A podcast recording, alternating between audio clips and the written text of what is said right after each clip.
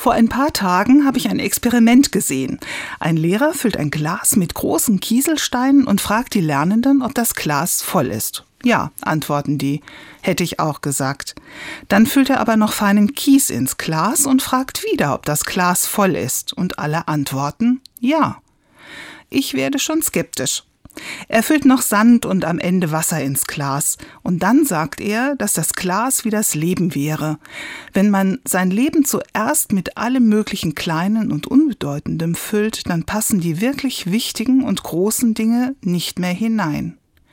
Das kenne ich gut. So geht es mir manchmal bei der Arbeit.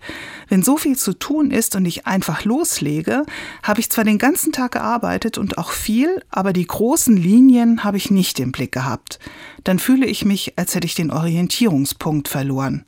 Mir hilft es, wenn ich am Tag zu festen Zeiten innehalte. Als Christin bete ich und besinne mich damit auf die Dinge, die mir in meinem Leben wichtig sind, die ich als erstes in mein Glas füllen würde. Gerade in stressigen Zeiten hilft mir das, die großen Ziele nicht aus den Augen zu verlieren. Nicht perfekt, aber ein Anfang. Vielleicht hilft es Ihnen auch, am Tag mal die Arbeit zu unterbrechen und wenige Minuten so ganz für sich an die wirklich wichtigen Dinge in Ihrem Leben zu denken.